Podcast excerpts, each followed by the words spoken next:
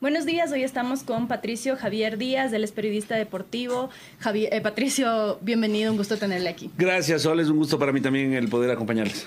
Muchas gracias. Empecemos a hablar eh, sobre estas declaraciones que han levantado revuelo de Richard Carapaz sobre las condiciones de los deportistas que revelan más que su propia situación, una situación aparentemente generalizada y de la cual no se ha discutido mucho. Como periodista deportivo, ¿usted qué ha podido ver eh, desde su experiencia? Eh, yo tengo que decirles así de enfáticamente que Carapaz tiene razón. Que Carapaz tiene razón, que lamentablemente lo que dijo Richard Carapaz en muchos casos es cierto y que mm, esta es una, una temática que, que, desde alguna manera, que de alguna manera sí la hemos discutido. Pero que necesitábamos justamente de un momento como este. Y qué penoso, ¿no? Porque uno diría, deberíamos estar disfrutando, felices, contentos, este, eh, festejando lo que hizo, lo que hizo Richard Carapaz. Y, y, al contrario, lo que ha pasado es esto, de, de, regresar a ver eh, esta parte oscura del deporte, que sí existe. Y entonces, eh, el momento fue propicio. Yo la verdad es que eh, si es que esto logra tener los ribetes que, esperamos, eh, le agradeceré más a Richa Carapaz por lo que dijo después de ganar la medalla de oro que por lo que, por la medalla de oro, porque a lo mejor lo que diga lo que dijo Richa Carapaz y si es que las autoridades no solamente deportivas, sino en general las autoridades del país toman nota del asunto y hacen el seguimiento correspondiente, ojalá lo de Richa Carapaz permita que el deporte ecuatoriano progrese de tal manera que ya no tengamos que esperar 25 años para una medalla olímpica y que esta medalla olímpica no sea eh, proceso, eh, producto de un proceso eh, prácticamente individual. De, de, un talento innato y de una generación espontánea de un deportista que luchó contra viento y marea. Y sino, sino que tengamos una próxima medalla olímpica eh, en donde los ecuatorianos todos nos podamos sentir orgullosos, ¿no? Donde ahí sí salga una ministra de deporte a decir yo fui parte de y nosotros le aplaudamos y no como ahora que tendríamos que decirle eh, como vulgarmente se dice, calladita se ve más bonita. El, em, perdón, eh, que le interrumpa, pero quería un poco explicar, quizá no todos tenemos claros, al menos los que no estamos tan involucrados en el conocimiento de cómo funciona el sistema para llegar a las Olimpiadas, porque él cuestionaba todo cómo, cómo él ha llegado abandonado de alguna manera y el ministro Palacio salía a explicar que no todo depende, o mucho no depende del Ministerio del Deporte, sino de las federaciones y los comités. ¿Cómo funciona esto? ¿Cómo llega un deportista a las Olimpiadas? Tienes el Comité Olímpico Ecuatoriano, que es eh, el representante del Comité Olímpico Internacional y por lo tanto es el, encargado, como bien dice el ministro del Deporte, de la coordinación ya para los Juegos Olímpicos. Luego el, Comité Olímpico Ecuatoriano coordina con las federaciones nacionales. Eh, de cada deporte. De cada deporte, ¿no es cierto? De cada deporte. Y el Ministerio del Deporte lo que hace es, eh, bueno, tiene un plan de alto rendimiento que realmente es muy discutible cómo se ha manejado el plan de alto rendimiento, en donde entrega recursos para algunos deportistas, y digo algunos porque ha habido, sí, hay que reconocer que ha habido algunos deportistas que recibieron mucho respaldo, pero que otros no, no, recibieron nada. ¿Con criterios o discrecionalidad? Con criterios, supuestamente con, una, con, una, con unos criterios de medición relativamente objetivos. Digo relativamente porque si es que uno regresa a ver quiénes están ahí, quiénes recibieron apoyo y quiénes no, y uno dice, bueno, ¿y por qué no? Marisol y ¿por qué no Angie Palacios? Mm. Eh, eh, perdón, eh, Virginia Villalba, ¿por qué, porque algunos deportistas... ¿no? Bueno, Richard sí estuvo en el plan de alto rendimiento, pero le sacaron por un asunto disciplinario. Acá tendemos a ser, atendemos a ser moralistas y, los grandes adalides ¿no? de la justicia. Sí, Richard Carapaz cometió un error disciplinario y se tomó unas cervezas en, un, en una concentración. Mm. Y eso merecía un castigo, seguramente. De ahí a retirarle del plan de, alto rendimiento, tratarle como le trataron. Eh, a, Daniela Darquea, por ejemplo, nuestra golfista, la primera golfista ecuatoriana en participar en un Tour LPGA, o sea, estando en las grandes ligas, ¿no es cierto? Es lo, lo, máximo que puede acceder. Eh, y ha estado en el US Open, es decir, esta chica está codeándose con las mejores del mundo. Que hoy está en los Juegos Olímpicos. Y hoy está en los Juegos Olímpicos gracias a eso. Bueno, hace tres años eh, la ministra Sotomayor le trató de indisciplinada.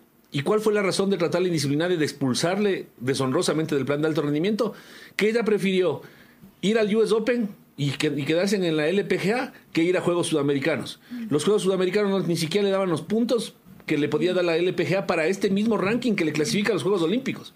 Entonces, a ver, sí es cierto que hay un plan de alto, en el plan de alto rendimiento te dice, bueno, tienes que hacer, cumplir determinadas cosas, ¿no es cierto?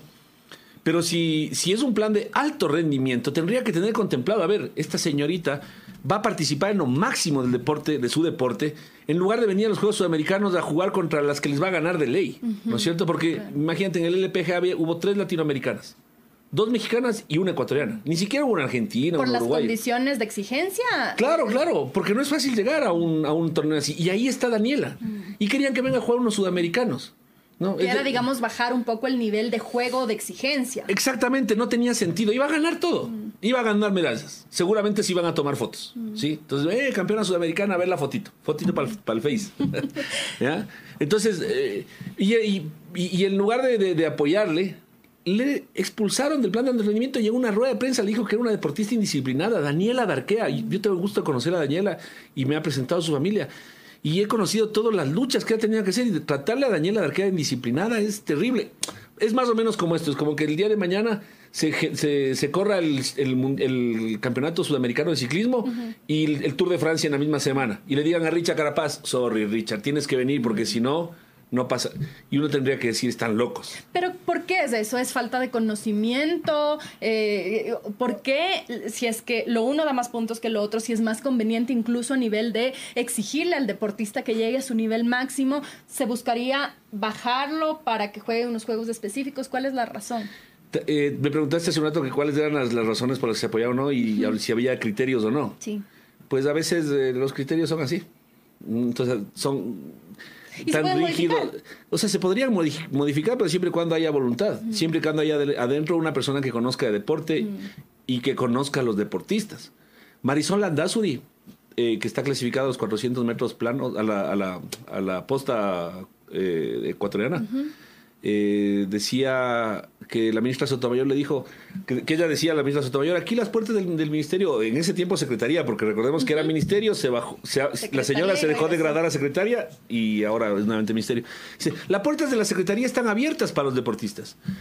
Y ella decía, sí es cierto, están abiertas. El problema es que cada vez que entro, y entro sin problema porque las puertas están abiertas, no hay quien me atienda. ¿Ya? Entonces, eh, estos son, estas son las cosas que uno eh, realmente está mm, nos ha fastidiado siempre al deporte. Te cuento otro caso, Juan Caicedo. A Juan Caicedo le asigna una, partida presupuestaria para su preparación. Creo que todos entendemos qué significa. ¿En qué deporte es? Esto es lanzamiento de bala. Eh, todos entendemos que la preparación es antes, ¿no es cierto? hasta, hasta el prefijo lo dice. Hasta llegar. Exacto, para llegar. Entonces, prepárate para llegar a Juegos Olímpicos. Y le asignaron una partida presupuestaria para que contrate. Porque el ser deportista de alto rendimiento es carísimo. Tienes que tener entrenador, tienes que tener nutricionista, fisioterapista, tener para las lesiones. Este, tienes que desplazarte para poder participar porque aquí en el Ecuador no puedes competir. Aquí la mayoría de los deportistas olímpicos aquí no tienen rivales. Mm. Y muchos, en muchos casos no tienen rivales ni siquiera en la región. Entonces tienen que irse a Europa, tienen que irse a Estados Unidos, tienen que irse a Asia para participar. A buscar los mejores. A buscar a competir los mejores. Solo la competencia les hace mejores. Entonces le, entregan una partida, le, le, aseguran una, una, platita. Eh, eh, eh, fue realmente dolorosísimo cuando nos enteramos de este caso. Yo hablaba con Juan Caicedo por teléfono y estaba desesperado porque no les llegaba la plata y no les llegaba la plata y no les llegaba la plata. Y él en España. Ah, no, él, quería ir a España. A una competición. A una competencia donde iba a registrar su marca. Porque además tienes que, en, determinadas competencias, en, en, algunos deportes, en determinadas competencias, tú registras tu marca y clasificas o no. Tu marca siendo tu nombre.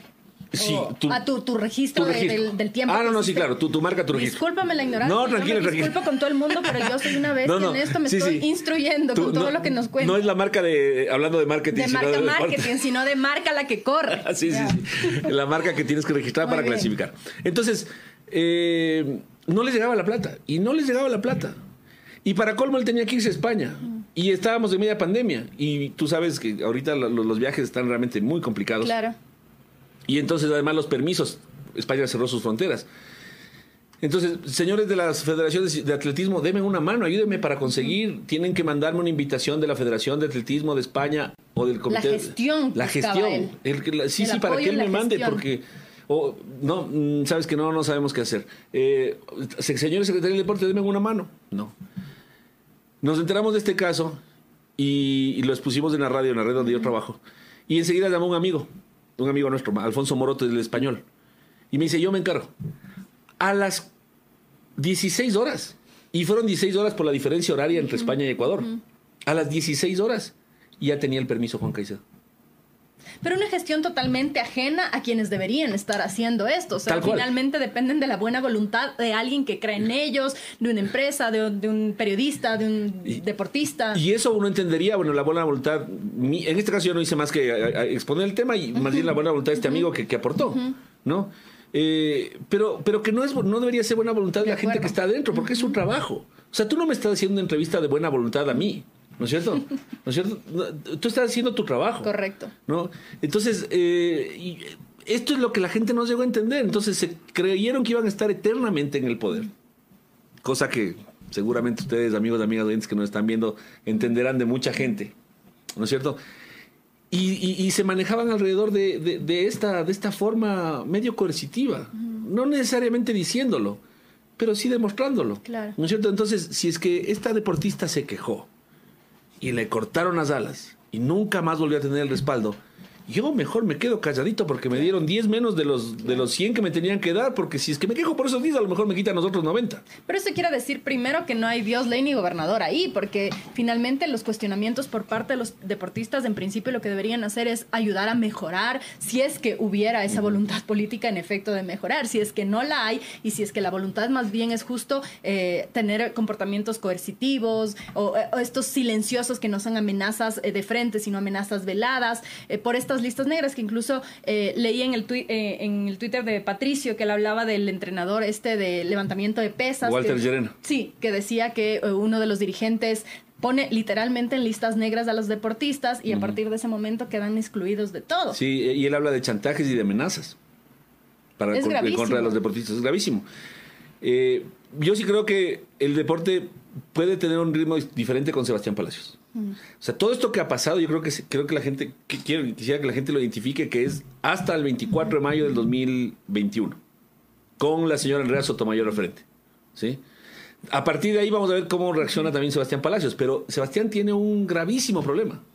Tiene que meterse en una estructura armada en 10 más 4 años, en la década ganada más los 4 de para que nos dieron, eh, en donde al igual que lo pasó en el resto del país, se generó una estructura. Una estructura que no necesariamente va en beneficio de los que deberían ser beneficiarios. ¿No es cierto? Los que deberían ser los beneficiados. Eh, es una estructura en donde, por ejemplo, hay cuestionamientos y de, las elecciones de las distintas federaciones, porque las distintas federaciones a, la vez eligen a las, a las autoridades más altas, ¿no es cierto? Entonces, por ejemplo, no el Ministerio del Deporte, pero sí el Comité Olímpico Ecuatoriano, por ejemplo es elegido por los presidentes de las federaciones. Eh, eh, y los presidentes de las federaciones a su vez elegidos por los clubes. Entonces hay cuestionamientos de cómo fueron armados esos clubes.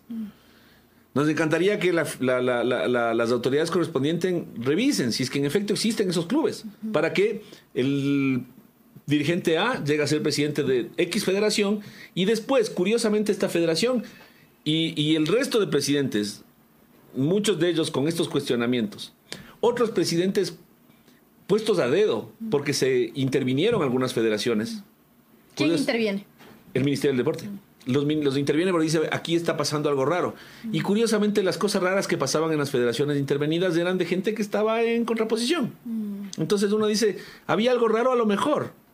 Pero acá también hay otras cosas medias raras. La Federación de, de Ajedrez, por ejemplo, eh, Carla Heredia y, y algunas otras deportistas de ajedrez se quejan amargamente que ni siquiera les llega una gorra para una competencia. Llegan las deportistas de otros países con su chaqueta, perfectamente uniformados, ¿no? Y, bueno, si es que tiene un uniforme y una chaqueta y todo, ¿qué nomás tendrán atrás, no es cierto? Todo lo que viene detrás para obtener simplemente el uniforme es todo un esfuerzo, un trabajo, una gestión. Por supuesto, entonces si tienen uniforme seguramente tendrán el apoyo logístico, todo lo que... Y, y Carla Heredia dice, a mí no me dan ni una gorrita para decir soy de Ecuador. Entonces me toca ir ahí con una ropita, lo, mejor, lo, que medio medio parezca para que... Y estar bien presentada. Pero no es la idea, sino... Tener, Ellas, por ejemplo, piden... La, han pedido durante años, amargamente además, el, la, cuentas a la Federación Ecuatoriana de Ajedrez. Y la Federación Ecuatoriana de Ajedrez ni se inmuta. Justo y entonces, eso iba. ¿Dónde está la transparencia? Y entonces le, piden a la Secretaría del Deporte que le pida a la Federación Ecuatoriana de Ajedrez que le haga cuentas. Hasta el día de hoy, pasaron unos cuatro años de Andrés Sotomayor, no le pidió cuentas a la Federación Ecuatoriana de Ajedrez. ¿Y quiénes están ahí? Entonces uno dice, es un círculo más o menos cerrado que a, nuestro gusto genera esta, lo que tú dices, esta falta de transparencia. Porque se podría buscar mecanismos también, y ahí está un desafío para el ministro Palacios, eh, de transparentar esto. Es decir, vamos a dar tantos recursos a tal federación que esté todo disponible en un sitio web, que el que quiera pueda entrar a buscar quién recibió cuánto. Porque otra de las cosas que él decía en una entrevista que hace unas semanas era el asunto de los convenios, que no es solo eh, las deudas a los contratistas del que construyeron canchas y demás, sino también a deportistas que se les ha entregado dinero y que no necesariamente han, um, transparentado las cuentas de la forma adecuada y tampoco se sabe con qué criterios de selección a estos deportistas sí y a estos deportistas no. Exactamente, mientras hay deportistas que tienen este problema, hay otros deportistas que se quejan porque no les dieron nada. Marisol Andazur dice, mira, hubo un remanente de como 400 mil dólares en la Federación de, Atletismo. Mm. Y a Marisol Andazuri nunca le dieron dinero presentaba un proyecto, ni le responden. Entonces tú dices, ni siquiera te responden el email o te, responden una llamada. Eso una ya burla. es. Es una burla, esa, es la palabra. Es un trato indigno. Porque puede ser que no haya plata. O sea, no sé si tú eres mamá, yo sí. Sí. Sí, tú eres mamá. Y a veces a nuestros hijos les tenemos que decir que no. Porque no hay. Y no es porque no queremos. Es porque no podemos. pero hay una respuesta, ¿no? Hay una respuesta, eh, pero hay una respuesta. Papi, quiero esto. Mi hijo, no puedo. No puedo. Y a lo mejor tienes que decirle durante dos, tres años, no puedo darte, hasta que de repente puedes. O, directamente nunca vas a poder. ¿No es cierto? Em, pero le respondes. ¿sí? Si viene un compañero de trabajo y, te pide una, eh, una colaboración, al menos le respondes, aunque no lo quieras hacer o no lo puedas hacer. No, no se puede. Pero respóndele el teléfono, respóndele el email. Entonces, este ha sido un trato que muchos deportistas se quejan, un trato indigno. Y a lo vez es lo que nos indigna a nosotros. Porque uno puede entender que el Estado ponga prioridades y que el presupuesto del deporte haya disminuido. No, no, no podemos entender eh, en realidad esa disminución, o no, nos cuesta entender la lógica, porque el deporte va a generar, si es que se lo aplica bien, mejor salud pública. Entonces gastas más en deporte, ganas menos, gastas menos en salud. El deporte te ayuda a, a, a inculcar valores. Adicciones valores. ¿Sí? El trabajo, o sea, hay un deporte es una cosa multiplicadora de un montón de cosas. Entonces, gastas más aquí en deportes, ganas, gastas un poco menos en, en adicción, en, este tema de predicción de adicciones, en salud, en educación. Gastas más en deportes, seguramente vas a gastar menos en la, en la penitenciaría del litoral y en la cárcel de la Tacunga, porque van a haber menos reclusos. Porque esta gente va a hacer deporte y aunque no lleguen al alto rendimiento, en la práctica deportiva les va a dar una alternativa de vida. Inversión también económica, ¿no? Los deportes, las competencias y demás implican también una reactivación y un movimiento económico. Sin duda. Eh, y con nuestros deportistas, con nuestros atletas, perdón, con nuestros deportistas, con nuestros entrenadores, con nuestros eh, eh, médicos, fisioterapistas. Y, o sea, claro, se, se, se, activa. Entonces, no podemos entender estos criterios que, que han ido disminuyendo el presupuesto del Estado en cuanto al deporte se refiere. Pero ok, el Estado tiene otras prioridades. Está bien además está, eh, eh, eh, somos parte de este país, sabemos que, tenemos carencias en todo lado, ¿no es cierto? Pero lo que no podemos entender es que esa, esa, esa parte del, deporte, esa parte que le corresponde al deporte, sea manejada de esta manera. Poco transparente y, la, y, y, medio a dedo y medio con esta, con esta forma despectiva, esta forma indigna de tratar al deportista. Dile que no. Pero vamos más allá, Sol. Hoy día, tú me dices, ok, tenemos tal cantidad, tantos, tantos millones de dólares para el deporte. Creo que son 70 millones. De los cuales, a propósito, el... ¿Qué porcentaje me dijo Sebastián Palacios? Pero me parece que es, un porcentaje altísimo que está ya gastado en, temas administrativos. 80-20. Sí, 80-20. Pero administrativo, o sea, ya se te acabó la plata solamente por tener empleados. Entonces ya es una locura. Ok, entonces tienes poco dinero. ¿Qué hacemos? Gestionemos el dinero. Hay una ley de doble de, beneficio tributario, donde una empresa puede deducirse el 200% de su aporte, el doble de lo que aportó, en el impuesto a la renta. Entonces, ok, yo, ahora Ministerio del Deporte, no te puedo dar estos 100 mil que tú me pides, pero te voy a ayudar a gestionar. A ver, pero yo soy un deportista que no tengo formación en marketing, en ventas, que no tengo formación, que, no sabría a lo mejor cómo hacer un PDF bien presentado, ¿no es cierto?, para poder ir a, una empresa a pedir el respaldo. No te preocupes, ven acá al ministerio y aquí tenemos un departamento que te va a ayudar a generar tu proyecto, sí, porque no te puedo dar los 100 mil dólares, pero te puedo dar las herramientas para que tú consigas los 100 mil dólares.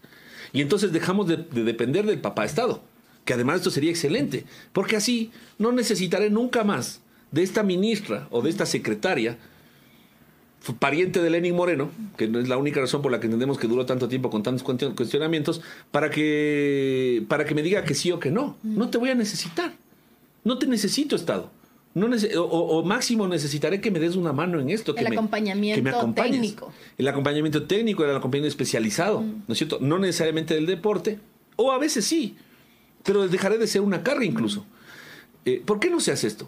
¿Por qué la, la secretaria Sotomayor demoró casi un año en aprobar el reglamento en conjunto con el SRI. La ley salió en diciembre del 2019.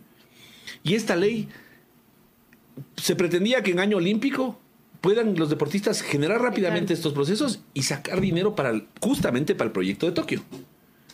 Y, esto terminó siendo casi de un año de discusiones, pero absurdas, ¿no? Y, de, demoras absurdas más que discusiones, de demoras absurdas. Y el rato que sale, eh, sale un reglamento ahí medio ambiguo. Evidentemente, para poder acceder a este plan de, deducción tributaria tienes que tener aprobación por parte del Ministerio del proyecto deportivo. Y eso está bien, porque si no cualquiera podría decir yo soy deportista y en realidad lo que haces es jugar tenis en, tu barrio. Em, Tiene que haber una entidad que avale. Por supuesto que sí, eso lo entendemos, pero tenía que ser rápido. Y después, había que entrar, o sea, tenías que ser un hacker para poder llegar al lugar donde estaba la información en, la página web del, de la Secretaría del Deporte. Escondidísimo. Escondido, atrás de todo. Arrumado en la, última bodega de la página web, al lado del toma corriente. ¿no? Entonces me decía, ¿y cómo se puede? ¿Cómo es posible? ¿Cómo es justo? ¿No es cierto? Que a los deportistas no le den esa posibilidad. Entonces, ah, volviendo a tu pregunta hace un rato, es una estructura montada muy gravemente es, es, un reto muy grave que tiene Sebastián Palacios de poder reconstruirlo. Yo siento que él tiene otras intenciones. Tiene de, entrada tiene otra actitud, ¿no? De entrada tiene otra forma. O sea, la ministra Sotomayor, ministra digo yo, o sea, la secretaria Sotomayor, en año y medio de pandemia, o en año tres meses de pandemia, no se preocupó de la vacunación de los deportistas sabiendo que tenían que ir a Tokio. Sebastián Palacios en 24 horas gestionó la vacunación de los deportistas. Entonces uno dice, es una cuestión de recursos. Porque Sebastián llegó el 24 y el 25 ya estaba firmando el convenio con el Ministerio de Salud. Y la semana siguiente ya estaban vacunándoles a los deportistas. Entonces tú dices, es una cuestión de capacidad, de criterio, de recursos. Evidentemente recursos, ¿no? Porque... Y partiendo de la voluntad, ¿no? Claramente. Y de querer tratar al deportista dignamente. Entonces ahora está muy criticado Sebastián Palacios que le dicen el, ministro que va de turismo. ¿Cuál es... el rol del ministerio? Eh, ¿Por qué es importante que un ministro esté en este tipo de eventos? Porque esta es la máxima cita del deporte a nivel mundial, ¿no es cierto? Eh, están ahí los, los mejores deportistas del mundo y, hay, eh, y hay oportunidades para nuestro deporte. Pero además también el Ministerio del Deporte, yo creo que tiene el justo derecho de querer ir a, supervisar un poco o, o al menos a ver lo que está pasando con nuestro deporte, también in situ. ¿No es cierto? Los representantes de las federaciones, del Comité Olímpico también van. En algunos casos sí. En algunos casos ¿Quién decide qué, El Comité Olímpico. Mm. El Comité Olímpico. Y, y, en la historia hemos sido, ha, ha, habido muchos cuestionamientos de estas designaciones. Porque no digo que hoy sea el caso, pero pero sí, ha habido em, competencias, no necesariamente Juegos, o, también Juegos Olímpicos, pero sudamericanos, bolivarianos u otras competencias, en donde van han, ido más dirigentes que deportistas. O, que van dirigentes y no va el entrenador. Y esa información, de nuevo, hay acceso transparente, fácil a saber el listado de quiénes están ahí, un sitio en el que esté el listado de quiénes están ahí. No, esto, esto se maneja puerta de adentro. Y hay una forma, o tendría que haber reformas legales, no sé si, si eso entra en el ámbito de tus conocimientos, pero de em, obligar a las federaciones y a las organizaciones que transparenten toda esta información. no sé si el ministerio tiene esa capacidad. O sea, lo que pasa es que el aporte del Estado en las federaciones normalmente es de un porcentaje y, y, los porcentajes son dispares. Mm. Por ejemplo, en el fútbol, el porcentaje de aporte del Estado es exiguo. Mm. Es muy chiquito porque el fútbol se maneja con sus propios recursos, ¿no es cierto? Entonces, eh, lo que normalmente rinden cuentas es sobre lo que les dan. Mm. ¿ya? Entonces, esa era la, la, famosa excusa de la Federación de Ajedrez. A mí solo me dan 50 mil dólares al año, no, no, es mucha plata. Bueno, pero de esos 50 mil dólares da cuentas. ¿ya? Entonces, como son eh, entes privados, ¿sí? que además eh, tienen este, este, este, blindaje por parte del deporte internacional, particularmente el Comité Olímpico y la FIFA, digamos que en el tema de fútbol, donde se impide la injerencia de la justicia en, el, en temas deportivos, ¿no? Y, aunque ya esto quedó claramente demostrado que no es así, porque con el caso FIFA Gate de, en los Estados Unidos se demostró que sí puede una autoridad nacional eh, inmiscuirse en temas que no tienen que ver con el deporte, aunque estén en el marco del deporte, ¿no es cierto? Pero siempre ahí está, siempre tienes esta, esta, la cabeza puesta en la guillotina si es que quieres que el, que el Estado las, o, la, la, vaya, el, sistema jurídico de un país quiere intervenir en cosas así, porque enseguida viene el hecho de estar interviniendo al deporte, y el deporte es eh, autónomo. Entonces, en, en, el marco de esta autonomía, mal entendida, ¿sí? en el marco de esta autonomía, se presta para, para la falta de transparencia. ser más que... Me, eh, más que una intervención en sí, es como una forma, alguna forma legal de exigir transparencia en las cuentas, porque finalmente, por más privado que pueda ser, tiene una incidencia importante en la política pública del deporte. Es decir, si es que manejas a tus anchas eh, una federación, los deportistas van a estar en las condiciones difíciles de tener que llegar a los Juegos Olímpicos o convertirse en deportistas de élites, no por el apoyo, sino a pesar de lo que ellos hacen. O sea, claro, pero fíjate cómo son las cosas, o sea, a la vez son dirigentes que se, se, enquistan ahí, se quedan para toda la vida. El presidente de la Federación de Pesas, que el día de mañana, si, ojalá Neisida Gómez venga con, porque tenemos mucha esperanza de que Neisida Gómez consiga una medalla olímpica. Pe, pelen ojo ahí porque cuando compita Neisida hay que estar. Hoy compite Alfredo Campos, otro que podría ser medallista. Em, que no, que no se le ocurra al presidente de la Federación de Pesas salir a, subirse en la camioneta, ¿no? O en este caso subirse a las pesas, ¿no? Es el mismo deportista, es el mismo presidente que estuvo desde la época de los de Boris Burov, de, los hermanos Llerena. Y hay que escucharles a ellos todo lo que ¿Cuánto tiempo eso? 25 años, 30 años. Es una locura. Entonces se quedan para toda la vida. ¿Para qué se quedan ahí? Y uno dice, y se quedan ahí porque hacen un muy buen trabajo. Bueno, pregunten a los deportistas. Y, ahí tampoco hay forma de intervenir. Es decir, establecer un mecanismo de que tiene que haber elecciones específicas con ciertas características, que no te puedes reelegir más de un periodo, etcétera. O sea, eh, todo esto es en base a los estatutos. Recuerda que las federaciones elaboran sus estatutos en base a las leyes del país, en base a las a, los lineamientos que te dan las, las internacionales, las federaciones internacionales, al Comité Olímpico. pero aquí las autoridades no pueden reelegirse más de una vez. Claro, pero... Las autoridades, digo, asambleístas, presidentes, etcétera. Pero, pero no sé si esto aplica a entes privados. No, me imagino que no, pero a, lo que voy es que probablemente, o más bien mi pregunta es si es que habría la posibilidad de hacer este tipo de regulaciones, o sea, algún marco legal que permita establecer límites en el mejor de los gobiernos, sea privado, local, nacional, no puede durar más de dos periodos. Eh, eh, a ver, eh, de lo que poco conozco de legislación deportiva, le mando un abrazo al doctor Celso Vázquez, que es un crack en esto y que siempre está asesorándonos. Eh, en el momento en que tú, como Estado, quisieras intervenir en, la reforma de un estatuto, ahí viene la, posible intervención, eh, no intervención, sino sanción por internacional. Entonces, esa es la autonomía de la que hablábamos. Una autonomía que sí es necesaria pero que tiene que ser bien encaminada. Entendemos que el deporte tiene que ser autónomo. Pero autónomo es como libre y libertinaje, ¿no? O sea, una cosa es libre, otra cosa es libre. Bueno, entonces, la autonomía no tiene por qué llevarnos al libertinaje. O sea, es una cosa que en, muchos casos nuestro deporte nos duele mucho porque vemos el sacrificio de los deportistas. Si ustedes supieran las historias y, algunas se llegan a saber, Eh, Lucy Jaramillo ayer en Teleamazonas que hablaba, ella eh, de las condiciones en las que ahora está, criando dos hijas, venden el mercado porque nunca le entregaron la asignación que le correspondía. Había otra deportista que se me va el nombre de otro reportaje, eh, igual de Teleamazonas de ayer, que ella decía que si es que volvería a tener que tomar la decisión de elegir ser deportista o hacer otra cosa, capaz lo pensaría dos veces, a pesar de que ella también llegó a las Olimpiadas de Londres, porque las condiciones post de por sí ya la lucha para llegar tenaz. Sí. Eh, Carapaz ha puesto la discusión eh, de cómo irse sin masajista, todo esto que estamos conversando. Y la, posterioridad dice que el abandono es todavía peor. Claro, pues que imagínate si, si, si Richard se queja de estas carencias en los Juegos Olímpicos y siendo Richard Carapaz, triple medallista o, tres podios en, los, en las grandes del ciclismo mundial. Si a Richard Carapaz le hacen eso, o si Richard Carapaz se queja de esto, ¿Qué pasará con el deportista sub 15 de, una disciplina de, qué sé yo, de, ping-pong? Hoy, hoy, te cuento, es más, un ejemplo que me enteraba ayer. Campeona nacional de su categoría en un deporte. Clasificada, por lo tanto, a los Juegos Mundiales de su deporte. Y el rato que va a la federación de, este, ese deporte a pedir el, el apoyo, le dicen, Tienes que ir ver cómo te vas tú por tus, por tus propios medios. Y, vaya, y tiene que llevar equipo.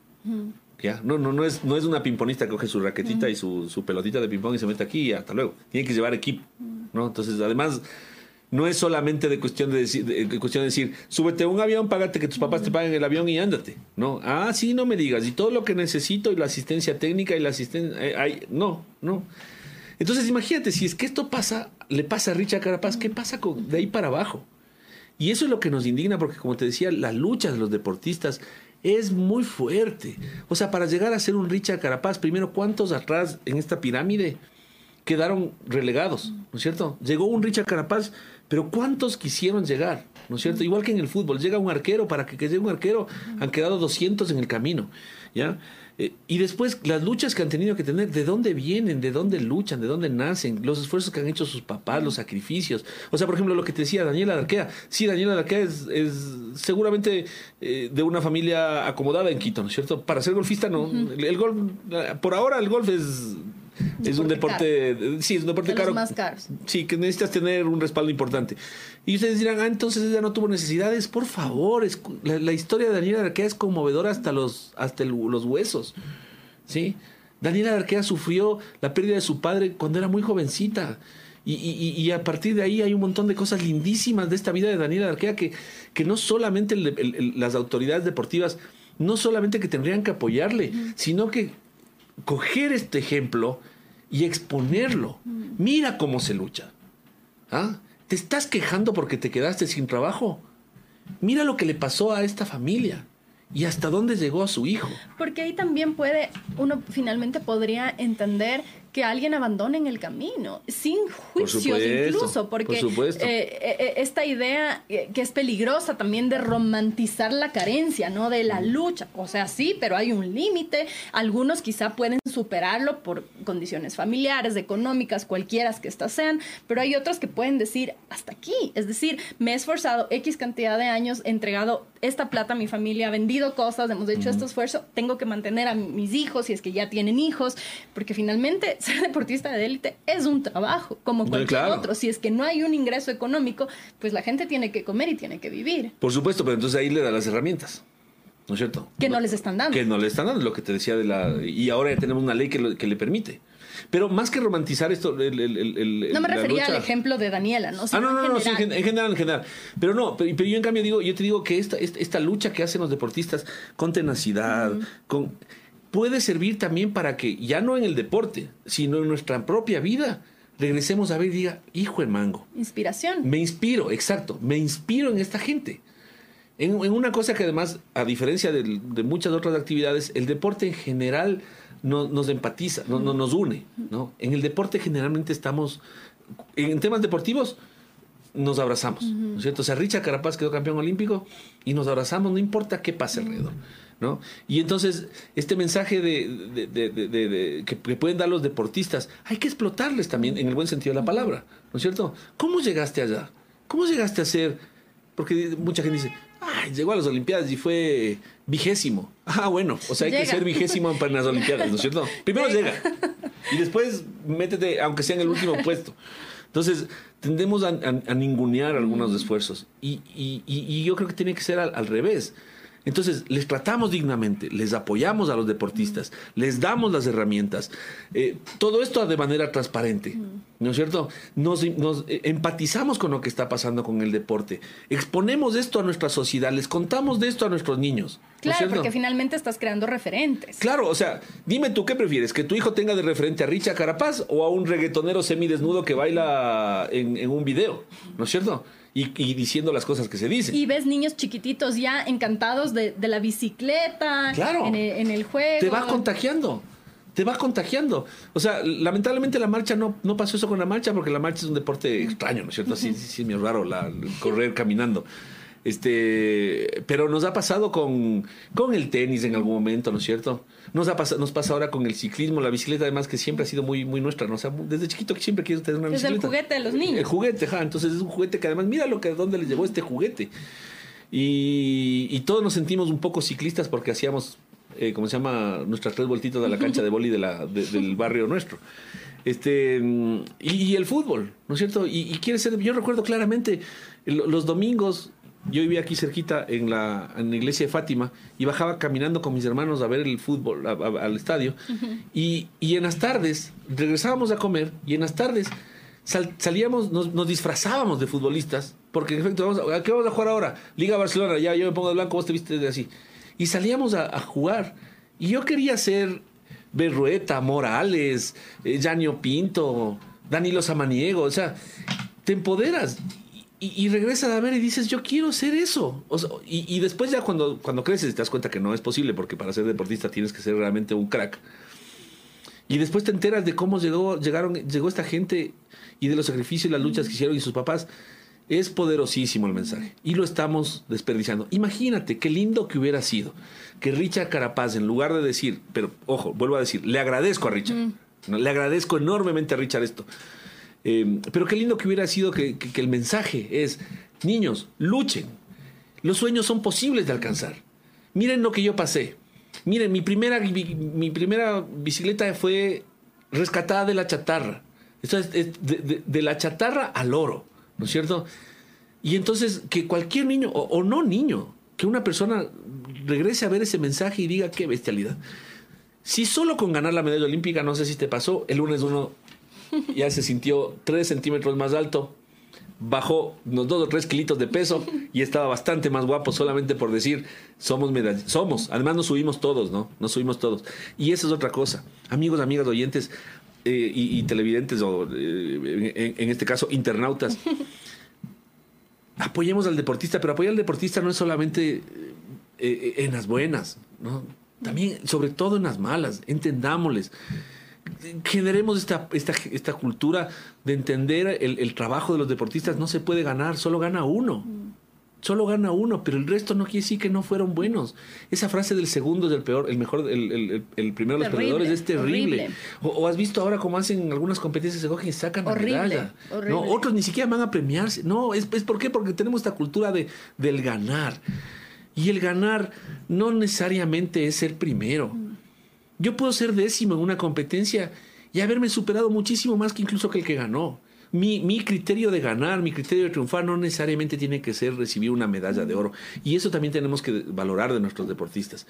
Y entonces, mira, con toda esta construcción, seguramente vamos a poder tener un deporte más sano, con, con mejores referentes y con mayores posibilidades de éxito. Que eso es al final lo que, lo que quisiéramos todos. Con esto cierro, Patricia, un poco, eh, no sé si la sensación generalizada es, yo, yo, siento un poco como descorazonada de, de, la falta de apoyo hacia los deportistas y de que tengan que, que pasar por tantas trabas para llegar a, a, donde tienen que llegar, porque finalmente si el apoyo fuera distinto, si es que hubiera eh, políticas más claras, transparencia en el manejo de las federaciones, etcétera, quizá podríamos tener más medallistas, podríamos tener todo lo que estábamos hablando hace un momento, niños que tienen referentes, un interés temprano por el deporte, mm. etcétera. ¿Hay posibilidad eh, de resolver esto? Un, ministerio, un nuevo gobierno, una política deportiva puede resolver esto a pesar de lo que pasa en las federaciones o en el comité? Ay, eh, sí, primero tienes razón. Si hay un, sobre todo los que nos dedicamos al deporte, sí nos sentimos descorazonados y más bien nos, suele pasar, sobre todo en mi radio, de que tratamos de buscar las cosas positivas. O sea, agarrarnos de lo, de, lo lindo del deporte, porque nosotros nos llegamos al deporte para hablar de esto. ¿Sí? Si tú me preguntas, ¿de qué quisiera estar hablando? ¿De, la competencia de Alfredo Campos o del levantamiento de Neisida Gómez o de estar hablando de una secretaria como la que tuvimos del deporte? Largamente preferiría estar hablando de Neisida Gómez. Entonces es un dolor que los que tenemos del deporte metidos en el corazón es, es muy fuerte, ¿no? Y después, eh, la, la, respuesta, yo quisiera decirte sí, sí hay cómo.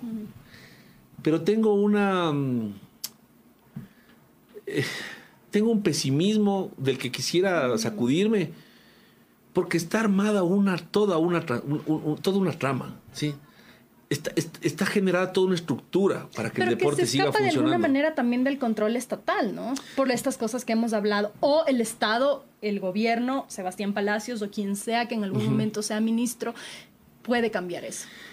A ver, primero está la estructura que tiene que ver con lo que hablábamos propia del deporte pero una estructura que terminó de completarse. Hay, gente muy inteligente, ¿no es cierto? y uno dice, hay gente que si que esa inteligencia la dedicara para el bien, serían premios Nobel. No quiero dar ejemplos, mi querida Sol. Em, pero que entonces de repente, esta estructura, que podría ser bien, encuentra una manera de que sea una estructura que les, que les sirva. No que sirva, sino que les sirva. ¿No es cierto? Y entonces en, esta, en, este, en esta construcción de esta estructura, ¿sí? llega otro nuevo y ya te encuentras con una telaraña. Te encontraste con... Entonces tienes que hacer romper la telaraña.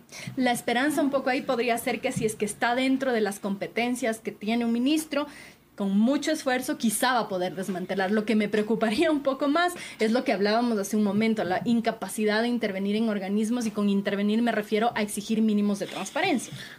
Yo auguro que, y espero que Sebastián Palacios tenga el, coraje de salir a decir, esto pasa aquí. Mm. Lo que hizo Richard Carpas, golpear la mesa. Mm. ¿Sí? Y que regresemos todos a ver. Ah, no me digas. Mm. Entonces, esto pasa ahí y estas son las personas que no quieren irse, estas son las personas que no rinden cuentas, estas son, estas son las federaciones que manejan así. Pero es bravo, es meterte contra todo el sistema. Claro. Es meterte. Entonces, pero es la única manera, porque la otra es acomodarte y medio querer así mm, eh, resolverlo desde resolverlo desde de, esa manera, con un ministerio que se quedó mm. con todo el personal del ministerio anterior, salvo, creo que somos 700 eh, funcionarios del Ministerio del Deporte, salvo 20 personas, las otras están, son las mismas. Y uno dice, ¿y ahí están gente que es realmente capaz o se quedaron gente que, a quienes les eh, supuestamente les, renovaron sus contratos a última hora para cuidar las espaldas de quién. Es la pregunta que nos hacemos. Entonces, ojalá que, ojalá que Sebastián Palacios dé un golpe en el tablero. Eso es lo que esperamos y hemos conversado algunas veces. Entonces, por ejemplo, ya lo hizo en el contacto con los deportistas. Ya es otra cosa. Ya les llamó, ya les recibió, está pendiente. Ya lo hizo en algunas gestiones. La vacunación, por ejemplo el tema de entregar recursos a lo que no te decía Juan Caicedo de la preparación. La plata les llegó una semana, en, la semana de la preparación. Hasta eso estaba el fío. Le debo al entrenador tanto, le debo al tanto, tanto. Estaba lesionado, no tenía ni para aspirinas. No tenía ni para aspirinas. es increíble. Increíble. Entonces, bueno, ya, ya, ya, ya comenzó con algunos temas. Ahora tiene, y yo anhelo que Sebastián Palacios aproveche esta ola, ¿sí? Y como con una tabla de surf comience a surfear ¿no? Y avance todo y que esta ola se vaya llevando a todos los que tengan que irse. ¿Sí? A nivel administrativo, a nivel civil y si es que es llegado el caso, a nivel penal. Porque lamentablemente en el deporte las últimas consecuencias ni siquiera son las primeras, ¿no? Y el día de mañana encontramos estas mismas, estos mismos personajes candidatizados para determinadas situaciones. No te sorprendas que el día de mañana la señora Andrea Sotomayor, tan cuestionada, se candidatice para la presidencia del COE. De hecho, te digo que muchos, no muchos, un par de, dirigentes del deporte ecuatoriano ya estaban haciendo lobby para esta candidatura, que será en diciembre. Vamos a ver eh, cómo se maneja ese tema. Pero no te sorprendas, porque aparecen aquí y claro, como no se sabe mucho, de repente aparecen por acá y, el rato menos pensado son las grandes figuras del deporte ecuatoriano. Y ahí creo que también es importante, ya, ya me matan por el tiempo, pero creo que es importante también em, que esto se haga público, porque tiene que ver también una presión por parte de los ciudadanos, una presión de decir hasta aquí. Es decir, si Richard Carapaz está aprovechando este momento para hacer pública una queja, un problema que ha traído muchísima cola, es también importante creo que los deportistas empiecen a hablar y a decir, esto está pasando.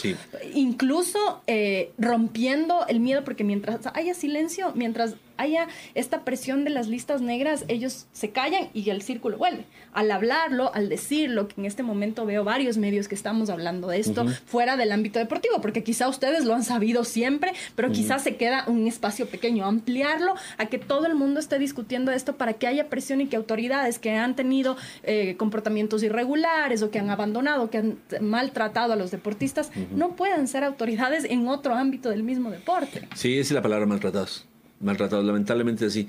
Exactamente eso, eso es lo que anhelamos, de que esta, presión que se está ejerciendo nos permita el día de mañana a todos los que estamos alrededor del deporte, pero también a todo el país, sentir que el deporte está dando pasos hacia adelante. ¿sí? Y como tú dices, que estas personas, para mí indeseables en el deporte, no vuelvan, se vayan y no regresen nunca más. ¿no? Y sí, necesitamos de que la gente se, se empodere y sobre todo, que los deportistas pierdan el miedo. Ya Richa Carapaz lo hizo. Ya les abrió el camino. ¿sí? Entonces, amigos, amigas deportistas, hablen, digan, denuncien. Es el momento. Caiga quien caiga. ¿sí? Contra quien sea. Eh, María Marisol Andazu decía, yo hablo porque ya perdí el miedo. Y le decía, pero no te van a sancionar. Igual no me dan bola. Entonces le decía, yo hablo porque ya perdí el miedo. A mí ya, me, ya, ya, no, ya no me dan nada, ya no espero nada de esto. Y, llora María Solanda cuando, cuando tú le, pero, pero llora lágrima viva, de impotencia, de coraje. ¿sí? De decir, mira, yo tengo las marcas, ¿por qué a mí me da, a mí no me dan y a este otro deportista que no tiene estas marcas sí? ¿Ya? Entonces ella perdió el miedo y decía, yo no tengo miedo porque no tengo nada que perder. Bueno, amigos, amigas deportistas, es su futuro el que se juega. Nosotros lo vemos desde afuera, nosotros no entramos a las pistas, no entramos, no nos subimos a la bicicleta, no levantamos las pesas, nosotros no jugamos en la cancha, ¿no es cierto? Nosotros estamos de afuera. Es su momento. Y tengan la seguridad, amigos deportistas, de que habemos muchos que les vamos a respaldar, ¿no? Que les vamos a respaldar porque creemos que ustedes se merecen un trato, un buen trato y además digno de lo por lo que hacen, por lo que representa, por lo que por lo que luchan. Muchísimas gracias, Patricio. Te agradezco un montón por haber estado aquí. Eh, estoy aprendiendo un montón escuchándote. Me parece que es un tema al que hay que darle seguimiento desde distintos ámbitos y este espacio está abierto también para que los deportistas vengan a contar sus historias porque me parece que es fundamental que esto se conozca, que la mayor cantidad de gente conozca eh, para que podamos hacer una presión ciudadana de las condiciones de los deportistas que no pueden seguir en las condiciones en las que Richard Carapaz y otros han denunciado. Te agradezco mucho por haber estado. A ti, muchas gracias. Y sí, sí, es, lindo conocer la historia de los deportistas. Te, tiro unita. ¿Sabías que Edison Méndez vendía ovos? No. Ajá. Entonces, cuando vayan al Chota la próxima y estén cruzando ahí por esa, esa creo que es la aduana, ¿no es cierto? La que es en el Chota, bueno, hay una parte donde te paras ahí. En el rato que estén ahí y te, se te acerca un niño del Chota a venderte unos ovos, cómprale unos dos dolaritos, o tres, si es mejor, son buenísimos los ovos de del Valle del Chota, y saca una servilleta y dile, ¿cuál es tu nombre? No sé qué, por favor, dame un autógrafo. Porque no sabes si el día de mañana ese niño que te está vendiendo ovos va a ser el mejor futbolista de su generación en el mundo. Entonces, ese es nuestro deporte. Mira, si Edison Méndez no era futbolista, no era deportista, a lo mejor era una persona que se quedaba atrapada en la sociedad. Por eso es fundamental que la política deportiva impulse y dé posibilidades a estos niños que sueñan con llegar lejos y que van a representar al país en las mejores competencias siempre y cuando el país apoye al crecimiento. Y si no es en el deporte, encontrarán otro camino. Porque el deporte les va a dar las, las armas. Porque el deporte les puede dar visibilidad, les puede cambiar un poco la mentalidad a mucha gente salir de los, de, los lugares difíciles donde viven. Por supuesto, deporte y cultura son mecanismos y herramientas fundamentales para alejarse de, las drogas, de las eh, adicciones, etcétera. Te agradezco mucho por haber estado aquí, Patricio, y espero otra vez, en otra ocasión, poder volver a conversar. A tus órdenes. Gracias. Que tengan un excelente día. Nos vemos mañana, ocho y media de la mañana.